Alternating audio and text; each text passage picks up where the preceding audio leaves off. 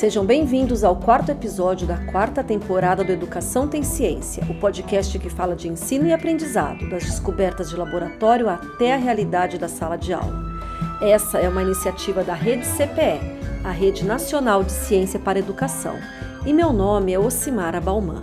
A cada episódio eu recebo um professor e um cientista para conversar sobre temas como tecnologia, neurociência, música e cognição, fake news e por aí vai. Neste episódio, vamos falar sobre o impacto que os recentes casos de violência nas escolas possam ter causado em alunos e professores. Era manhã da última segunda-feira, agora, dia 19 de junho, quando um ex-aluno entrou numa escola do pequeno município paranaense de Cambé sob o pretexto de buscar o histórico escolar. Mas não era essa a intenção. O jovem de 21 anos sacou uma arma de fogo e começou a efetuar os disparos.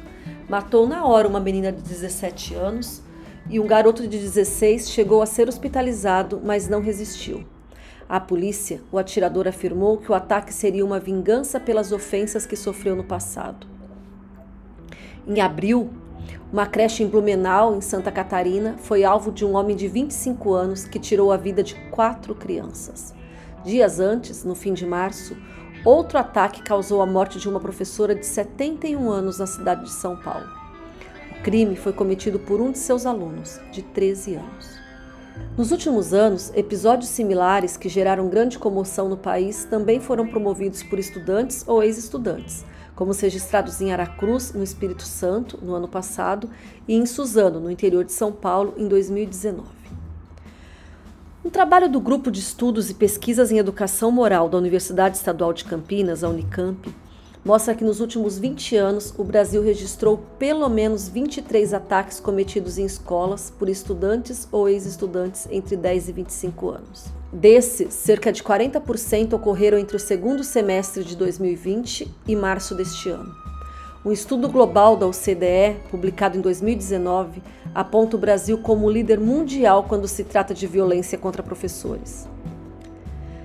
Aquela realidade que parecia tão distante das terras brasileiras agora aterroriza por aqui. Como fazer? Como lidar com o socioemocional de alunos e professores que, de repente, chegam na escola com a mochila cheia de cadernos e estojos e com o coração com um bocado grande de medo? O pânico é tanto que, após rumores de que no dia 20 de abril haveria ataques coordenados, muitos estudantes faltaram à aula e algumas escolas nem abriram as portas. 20 de abril é a data que, em 99, dois adolescentes mataram 12 alunos e um professor na cidade de Columbine, nos Estados Unidos. Educação não se faz em contexto de medo. E assim como a violência não tem uma única causa, a solução também depende de trabalho intersetorial e não existe uma única receita e nem receita pronta. Para falar sobre esse tema, estamos neste episódio com a Ana Carla Crispim, gerente de projetos do Instituto Ayrton Senna, e com a Ceissa Alexandre, que é da Secretaria de Educação do Estado do Ceará. Então, meu nome é Ana Carla Crispim, eu sou gerente de projetos no Instituto Ayrton Senna e eu sou membro do EduLab 21. E hoje eu vim aqui falar um pouquinho mais sobre violência escolar e sobre como o socioemocional pode ajudar também nessa frente. Eu sou Ceissa Alexandre, sou articuladora de gestão pedagógica aqui na Secretaria da Educação do Estado do Ceará, dentro de uma coordenadoria chamada é, Gestão Pedagógica do ensino médio, coordenadoria de gestão pedagógica do ensino médio. Sou formada em letras, também sou pedagoga, sou neuropsicopedagoga e psicopedagoga. Ô, Ana, eu quero começar contigo com uma pergunta de origem primeiro, né? O que, que é violência na escola é, e quais as causas desse aumento do, dos casos aqui no Brasil? Porque aqui no Brasil isso a gente não ouvia dizer, né? E agora a gente tem ouvido dizer com uma certa frequência, né, e casos extremos. Fala um pouquinho para a gente sobre isso.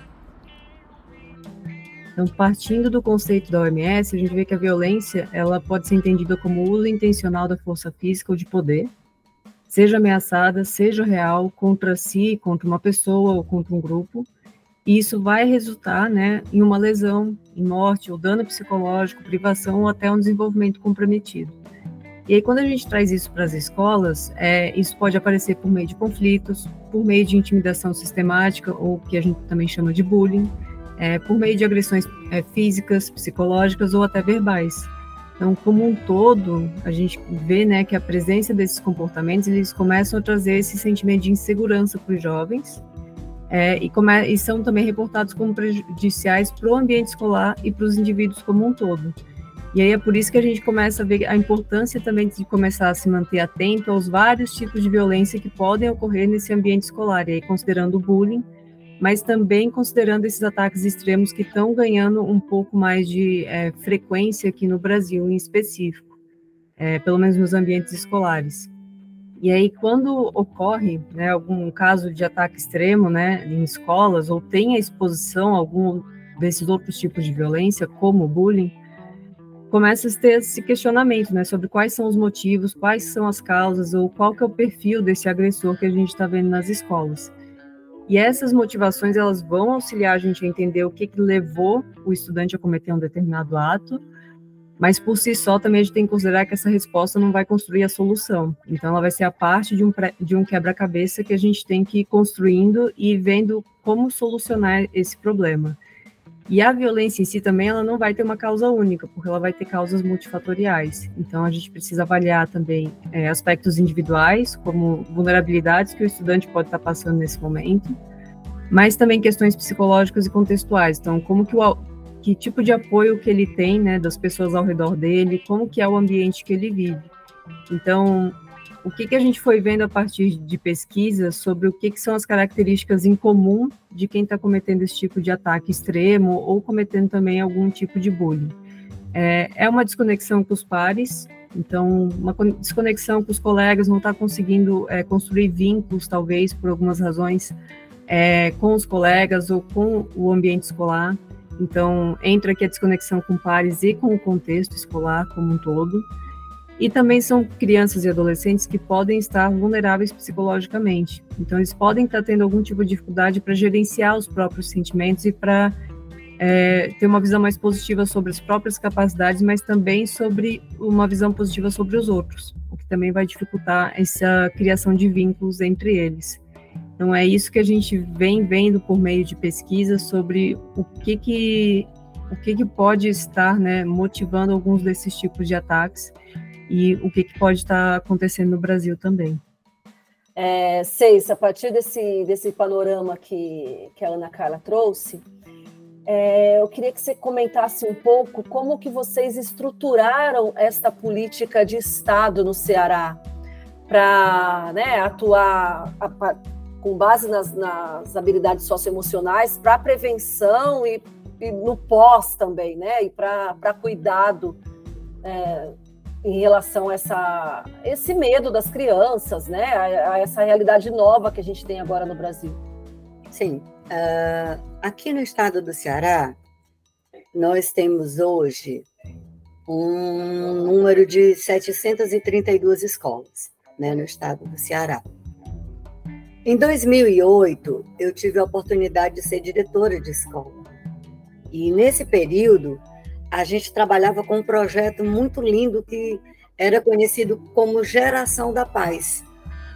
E esse projeto ele tinha uma finalidade de fomentar nas escolas a cultura da paz.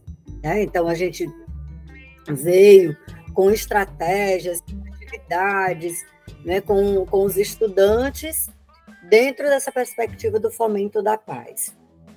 Quando foi em 2008 também, a gente é, chegou aqui ao estado do Ceará, por meio de uma professora portuguesa, um projeto conhecido como Projeto Professor Diretor de Turno.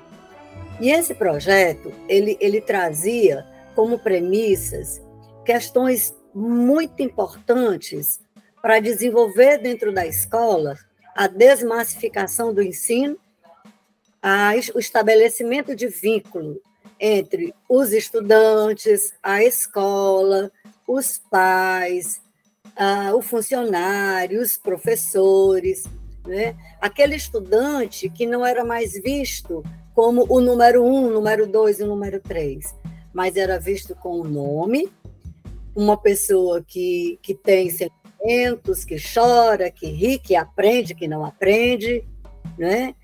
Então, a partir do momento que esse projeto chegou dentro da secretaria, chegou às escolas, na época eram apenas 28 escolas,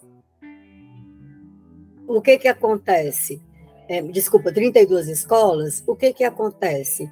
A gente percebeu que ela chegou como projeto piloto, a gente percebeu que a disseminação desse projeto nas outras escolas, dentro de um âmbito mais é, é, é, complexo, traria, tra, estava trazendo para a escola um conforto nesse sentido de estabelecimento de relações mais consistentes, que isso para nós é muito caro, né?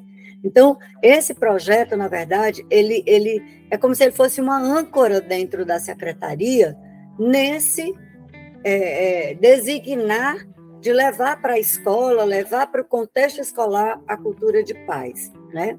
Então, hoje, em 2017, mais ou menos, a gente estabeleceu dentro da secretaria uma política que a gente chamou Política de Desenvolvimento de Competências Socioemocionais. Ora, o que é que nós fizemos?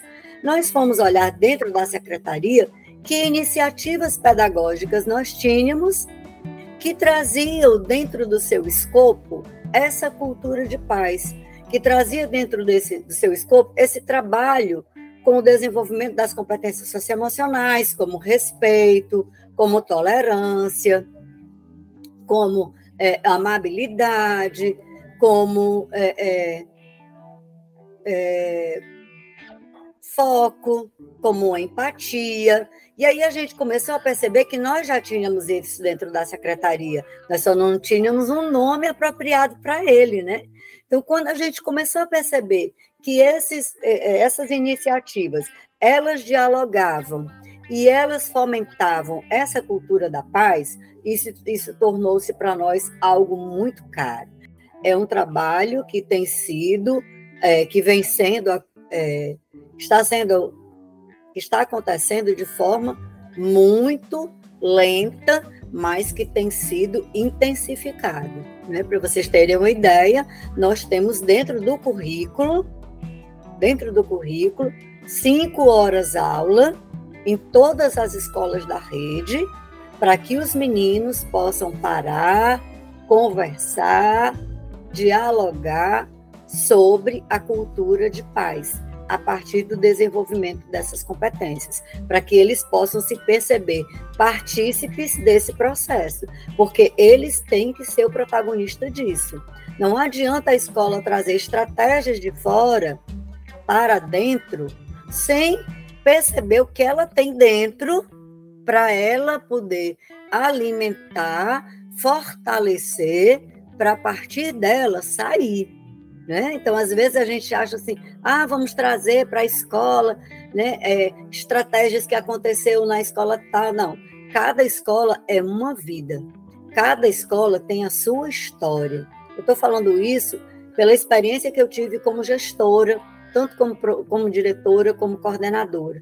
A escola ela é viva e é a escola, cada uma tem a, a, a sua especificidade. Então, é de dentro para fora, é de dentro que a gente vai trazer é, é, essas estratégias para solucionar e colocar, sim, os nossos estudantes como protagonistas, porque eles têm capacidade demais. Quando a gente para para ouvir os meninos, gente, saem coisas primorosas eles trazem para nós soluções assim que nós às vezes ficamos estarrecidos de saber de como é que sai, mas sai de lá porque é deles para eles, né?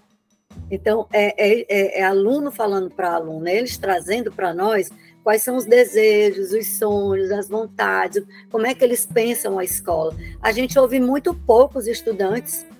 Ô, Ana, e aí a partir disso, né? Tipo, a, a contou de um, de um, projeto que começou lá e resultado está estruturado, mas começou lá em 2008, né? E é resultado então desse tempo todo de maturação. Mas a gente está falando de um trabalho pontual, né? Brasil todo a gente tem um tanto de redes que não tinham nada até esses dias, um tanto de escolas municipais, de municípios pequenos, né? E a gente vê que, inclusive, esse, alguns casos desses extremos aconteceram em municípios pequenos, né? Tipo, num, não, não é prerrogativa de cidades grandes e nada. É, como é que a gente pode estruturar rapidinho ou ajudar pequenas redes municipais pequenas ou escolas específicas a, a, trabalhar a partir de agora, né? A trabalhar a partir né, desses últimos casos que, que geraram é, uma necessidade de prevenção, mas também de cuidado dessas crianças que já estão na escola e que hoje pode ter medo, né, gente? Teve o dia 20 de abril, né? Que foi a data né, todo, que lembra Columbine, as, as crianças faltaram na escola.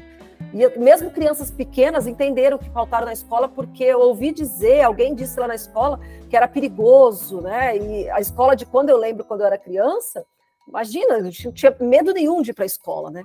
Então, como é que a gente faz, Ana, nessa, tipo, numa rede que não é tão estruturada como está lá o Ceará?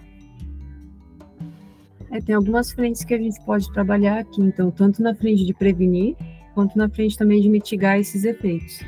Então, não existe, assim como não tem a causa única da violência, não tem a solução única para ela também. Então, a solução ela tem que sempre ser pensada de várias perspectivas, que é o que a gente chama de intersetorial. Então, reforça a ação conjunta de equipe de saúde, de equipe de segurança, de equipe de assistência social e da equipe da educação também. Então, por exemplo, junto da Secretaria da Educação, pode ter um trabalho de monitoramento, que vai se tornar essencial para prever novos casos, né? Mas também para elaborar protocolos sobre como agir quando está ocorrendo um desses casos nas escolas. É, junto de equipe de saúde qualificada, por exemplo, quando a CEISA fala de casos de automutilação, é, e entre outros casos que também levantam né, preocupações de saúde mental, Pode-se pensar também em ações que sejam preventivas e remediativas para casos psicológicos, mas para casos é, psiquiátricos também. E aí, é, muito conectado com o que a Ceicia estava falando, aqui também entra o trabalho socioemocional, que vai complementar as ações das escolas e auxiliar nessas práticas preventivas, né, com os estudantes, com a equipe escolar, e em caso de já ter ocorrido algum evento, vai também auxiliar no trabalho de, de práticas remediativas. Mas é também muito importante a gente lembrar que, para que tudo isso aconteça, tem que ter políticas públicas que devem prover estratégias eficazes, né, que vão garantir o acesso a esses serviços para todos. Então, é realmente um quebra-cabeça de como fazer tudo isso acontecer e o trabalho precisa ser integrado e pensado nessas diferentes, diferentes esferas de poder. E o socioemocional, ele ajuda, é, principalmente, né, quando a gente pensa, por exemplo, de acordo com o um estudo de 2005, é, crianças que tiveram habilidades socioemocionais trabalhadas na primeira infância, elas tiveram 34% menos de chance, menos chance né, de encarceramento quando adultos. É, no outro estudo de 2019 também, a gente vê que adolescentes que desenvolveram habilidades como cooperação, é, compaixão, tolerância, confiança e respeito, muito disso que a Ceice estava trazendo também, que se relaciona com, a, com o que ela chamou aqui de a cultura de paz, é, foram três ve vezes menos vulneráveis ao envolvimento com gangues. E também, com base em outras pesquisas, a gente sabe que problemas é, de autoestima também são muito comuns com vítimas de bullying e violência. Então, essas vítimas também vão des poder desenvolver né, mais chances, na verdade, deixa eu fazer a frase. Vítimas de bullying e de violência, elas têm mais chances de desenvolver até é, questões com autoestima e problemas com ansiedade e depressão no longo prazo. Então a gente vê também nesse cenário que não é, não são é, consequências que ficam só no curto prazo e na trajetória escolar, são consequências que ficam no longo prazo também. E aí trabalhar isso com todas essas equipes é extremamente importante para que a gente possa apoiar o estudante no desenvolvimento pleno dele. Então, essas são algumas das estratégias que a gente tem. É, e aí tem o desenvolvimento, né, claro, com competências socioemocionais que também, como a Ceiça falou, ele precisa ser feito é, de forma sequencial, ativa, focada e explícita, que é o que a gente chama do método SAFE, para que sejam para que sejam desenvolvidas de uma forma estruturada, para que sejam desenvolvidas de uma forma que os estudantes possam praticar elas de forma ativa também, e para que seja também explícita no sentido de é, escolher uma ou duas competências a serem desenvolvidas e que para que o estudante também possa é, ter o acompanhamento dele, né, e, e, exercitar o protagonismo dele frente a esse desenvolvimento, para ele entender como que ele pode fazer esse desenvolvimento do desenvolvimento, esse desenvolvimento das competências socioemocionais, desculpa. É, e aí que é importante também trabalhar né, no socioemocional essas competências relacionadas à amabilidade e autogestão, por exemplo, como responsabilidade e respeito, porque elas vão auxiliar os estudantes a criar esses vínculos com os colegas e vão auxiliar eles a se sentirem mais seguros nas escolas, porque quando a gente começa a ver esse movimento né, de exposição à violência nas escolas, traz esse sentimento de insegurança e pode diminuir um pouco do pertencimento escolar, que está relacionado com o clima escolar como um todo, como a gente estava comentando. É, e auxiliar a sentir seguro na escola vai favorecer também a compreensão do estudante sobre como que as ações dele também são importantes para que os outros estudantes se sintam seguros, né? E para ele entender o quanto as ações deles também têm impacto naquele ambiente. E por consequência, né, isso acaba fomentando esses vínculos a partir tanto da reciprocidade entre eles quanto do respeito.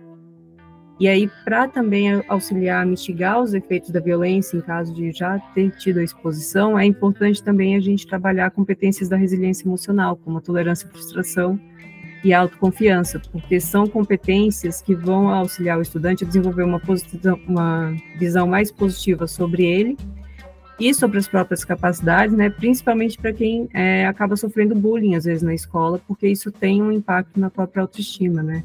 Então são competências que auxiliam os estudantes tanto a manejar os próprios sentimentos durante as situações que desafiam eles no dia a dia, então situações mais complexas, às vezes como situações de violência, e vão também auxiliar eles a entender como lidar com esses sentimentos de raiva, como lidar com sentimentos de frustração e como lidar também com sentimentos de insegurança. Então, o que, que eu faço a partir disso?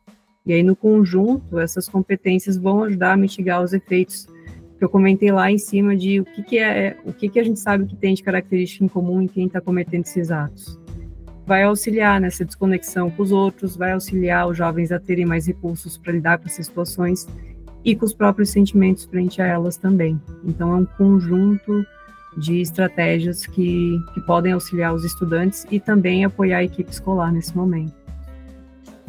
Eu quero complementar assim, a fala da, da, da Ana, né, nesse sentido, quando ela traz a importância desses equipamentos. Do tra eu trabalhava numa escola aqui em Fortaleza que é, o índice de violência é altíssimo né? A escola ficava no meio entre duas bocas de fumos potentes. Então, o que, o que chegava para a escola, eu tinha que, que, na verdade, absorver o que vinha de fora, não me envolver e proteger os meninos que estavam ali dentro. E a partir do momento dessa proteção, fortalecer dentro deles né, uma série de, de, de, de sentimentos para que eles se sentissem uma pessoa, né, para que ele se sentisse um ser fortalecido a partir da fragilidade que ele trazia para nós. Então, fragilidade como é, baixa autoestima, eles acham, é, é, perceber, não perceberem que existia vida depois daquele bairro onde eles estavam, daquele espaço violento onde eles viviam, né? Então, tudo isso a gente tinha que trazer para, tinha que fortalecer dentro desses meninos a partir do que eles traziam para a gente, e não consolidar o que eles traziam, nem, nem, nem legitimar, mas dizer assim: meu filho, ó, tem outros espaços para você desbravar, tem outras coisas que você pode vislumbrar. Então, o trabalho com essas competências, trazendo para dentro da, das escolas, essa é, mostrando para ele essas questões intrapessoais, de como é que ele convive dentro dele, o que é que acontece dentro dele, que sentimentos ele, ele, ele tem, como é que ele pode trabalhar isso, né? Trabalhando, é, fortalecendo com ele essas competências também em nível de interpessoal, da relação dele com o outro, da relação dele com o social, da preparação desse menino para o mundo do trabalho, para a vida, mas isso não dá, acontece sozinho né? A gente precisa de toda uma rede. Eu lembro muito bem que quando eu cheguei à, à escola, nesse momento de direção, a primeira coisa que eu fui fazer foi explorar o bairro. Eu fui ver o que é que tinha dentro do bairro que podia me dar suporte lá dentro da escola. Então eu vi que lá no bairro onde eu estava tinha um posto de saúde, tinham duas delegacias, tinha um conselho tutelar, tudo isso no entorno da escola. Né? Tinha um conselho tutelar, tinha um, um, um, uma entidade, uma instituição cultural belíssima, que todo quando a gente fala de cultura em nível de Fortaleza, o bairro onde eu estava, que é um bairro chamado Pirambu, que muita gente assim, vixe, quando ouve o nome do bairro, né? Era um bairro que tinha uma fortaleza ideológica esplêndida. Então, a primeira coisa que a gente foi foi explorar o bairro e trazer para dentro da escola o que é que a escola, o que é que eles tinham no bairro que podia dar suporte para eles, para que eles pudessem viver dentro dessa perspectiva da paz. Ô, Ana, é, e a Ceissa contou aí a, a, a, o, né, o grande trabalho que, que eles fazem de prevenção, né? E um pouquinho da mitigação aí depois, que é o encaminhamento. Se a gente pudesse falar agora para uma professora que dá aula no interior do estado do Nordeste, numa escola municipal, de uma cidadica pequenininha, é, para uma turma de 15 anos de idade que ela percebe que tem um adolescente, ela tem alguns indícios, sei lá, de que ele é, tá, não, está no mesmo comportamento habitual. O que, que ela deve fazer? Então, é, isso depende muito da rede que ela vai estar, tá, é, onde ela está. Ela né? tem uma rede bem capenga, assim, tipo, poucos recursos do Fundeb, tipo, tudo Sim. enrolado, pouco dinheiro, pouca estrutura. Ah. É, essa é uma pergunta bem de gestão é, da escola. É, tem algumas mensagens, eu acho que eu posso passar para essa professora e para para que ela também busque o, o, o apoio necessário, né, junto com a gestão escolar. Mas eu acho que tem cinco mensagens que são bem importantes quando a gente fala sobre a violência, para se pensar e se refletir sobre isso. Então, ela ter o entendimento que a violência em si, ela não vai ter essa causa única, ela vai ter uma causa multifatorial e precisa avaliar isso dentro do contexto do estudante. Então, entender características individuais deles, entender características contextuais para entender esses comportamentos e que, independente da causa, é, entender como que esse estudante está se conectando com os outros colegas, e se ele está tendo algum tipo de dificuldade é, ou vulnerabilidade psicológica. É, o segundo ponto que eu estaria é que é importante ela apoiar esses estudantes no desenvolvimento pleno para que eles também consigam exercer essa autonomia que a gente estava falando aqui. Então, que programas que ela pode procurar ou quem que ela pode procurar para auxiliar a fazer esse desenvolvimento junto dos estudantes para que eles consigam é, compreender também o papel deles naquele ambiente e entender como que eles estão se sentindo, para que eles também entendam como que eles estão se percebendo na trajetória escolar deles. Que é esse compreender, né, em si sobre ser um cidadão que também vai trazer esse compromisso ético e responsável que eu comentei ali, para que o estudante também é, entenda a partir disso o papel dele na sala de aula, o papel dele na escola e o papel dele na sociedade. Então, ela é para essa professora ver que, que estratégias e que programas talvez ela consiga buscar na rede dela ou em alguma outra rede que possa buscar como inspiração para fomentar esse desenvolvimento pleno. É, lembrar também que os ambientes, né, as escolas, são ambientes promotores de socialização, são ambientes de construção de intervenções para valorizar e integrar cada um desses estudantes enquanto protagonista. Então, batendo muito forte nessa tecla do protagonismo é, juvenil aqui, porque eles são protagonistas da própria, da própria escola, assim como os professores e assim como os diretores. Então, é importante considerar que a escola é um ambiente respeitoso, é um ambiente colaborativo e que precisa respeitar as singularidades e a diversidade que está nesse ambiente a partir sempre de diálogos e de acolhimento. Então, como a Ceissa foi falando, né, da justiça restaurativa, às vezes é uma estratégia que pode ser buscada para se colocar também dentro da escola quando se tem um caso é, de violência acontecendo, seja por bullying ou seja um ato, um ato de violência extrema é, mas sempre buscando também outro, o apoio de outras equipes quando for necessário, então segurança, saúde, é, assistência social e a própria escola, e reforçar esse caminho, né, de que precisa ter um, um, uma ação conjunta entre todos, para que se tenha um mapeamento também das redes protetivas para esse aluno. Então, quando a Ceissa comenta ali dos recursos que ela foi atrás quando ela foi, ela foi numa escola e ela estava alocada lá. Que recursos que esse estudante tem ao redor dele, na, na comunidade dele. Então, entender que redes de protetivas de saúde que tem à disposição, que redes de segurança tem à disposição e assistência social, para que se possa começar a pensar em protocolos é, que são claros de encaminhamento nesses casos, né, e, e, que os profissionais de saúde de educação, na verdade, possam fazer uso desses protocolos.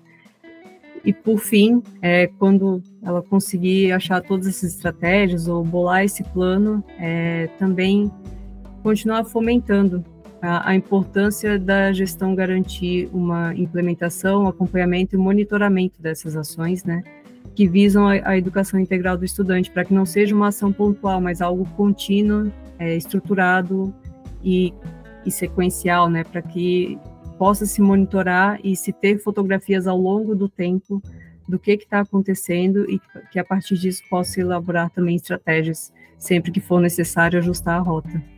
Então, essa seria uh, os meus dois centavos aqui também sobre o que essa professora poderia fazer. Não, eu queria só também fazer um, uma consideração sobre essa professora que está lá no interior, né? Como fazer.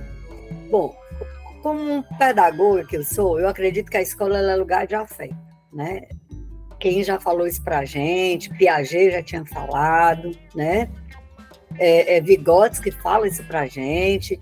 Dewey lá atrás dizia que a gente tem que olhar para esse menino né, para esse nosso estudante que está lá dentro da sala de aula, de forma integral, não só o, não só o aspecto cognitivo dele, mas o momento que ele aprende, o momento que ele não aprende, o momento que ele está feliz, o momento que ele não está feliz, né?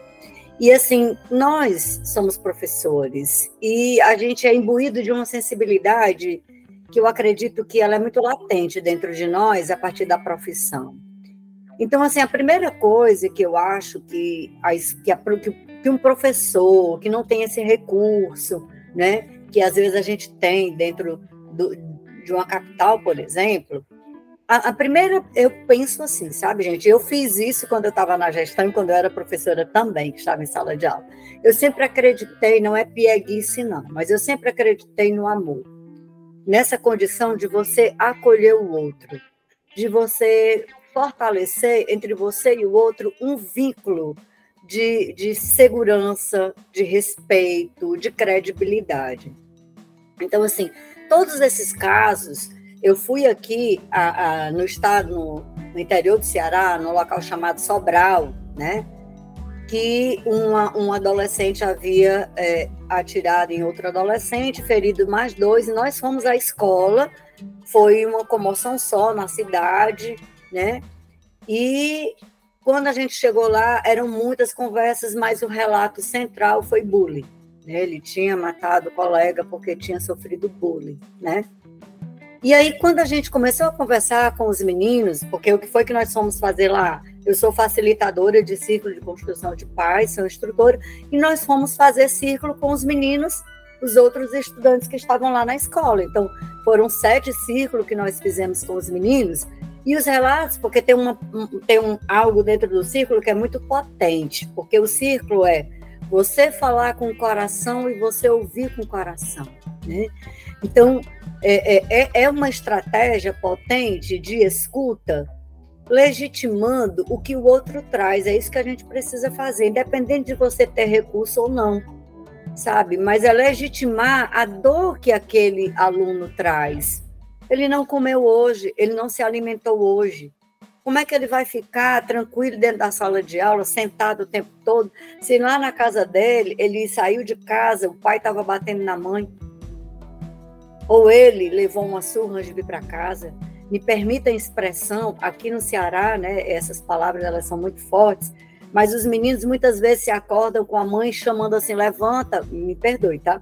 Levanta, rapariga, né? levanta, não sei o quê não sabe o que, que é esse carinho. E quando ele chega à escola, se ele não tem esse sentimento, ele não percebe esse sentimento de acolhimento, de afeto, de amor, nada vai render.